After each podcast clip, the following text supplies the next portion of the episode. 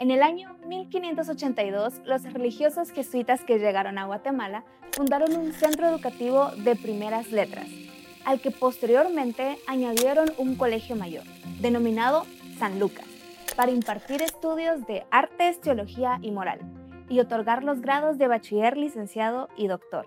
Más tarde, a este colegio le dieron el nombre de Universidad Pontificia y Regia. Fue uno de los antecedentes de los estudios universitarios en el país. El Colegio Santo Tomás de Aquino fue otro colegio mayor dirigido por frailes dominicos en Santiago de Guatemala. El 9 de marzo de 1562, el obispo Francisco Marroquín y los frailes firmaron un convenio para la fundación de un colegio. La lección inaugural en ese colegio se pronunció el 20 de octubre de 1620, dictado por el decano Felipe Ruiz de Corral, catedrático de Prima de Teología. El 31 de enero de 1776, la corona autorizó que el Colegio Mayor de Santo Tomás de Aquino se transformara en la Universidad de San Carlos. Mantente atento para otra cápsula del Bicentenario. Bicentenario de Independencia de Centroamérica. Una presentación de la Universidad Mariano Galvez de Guatemala.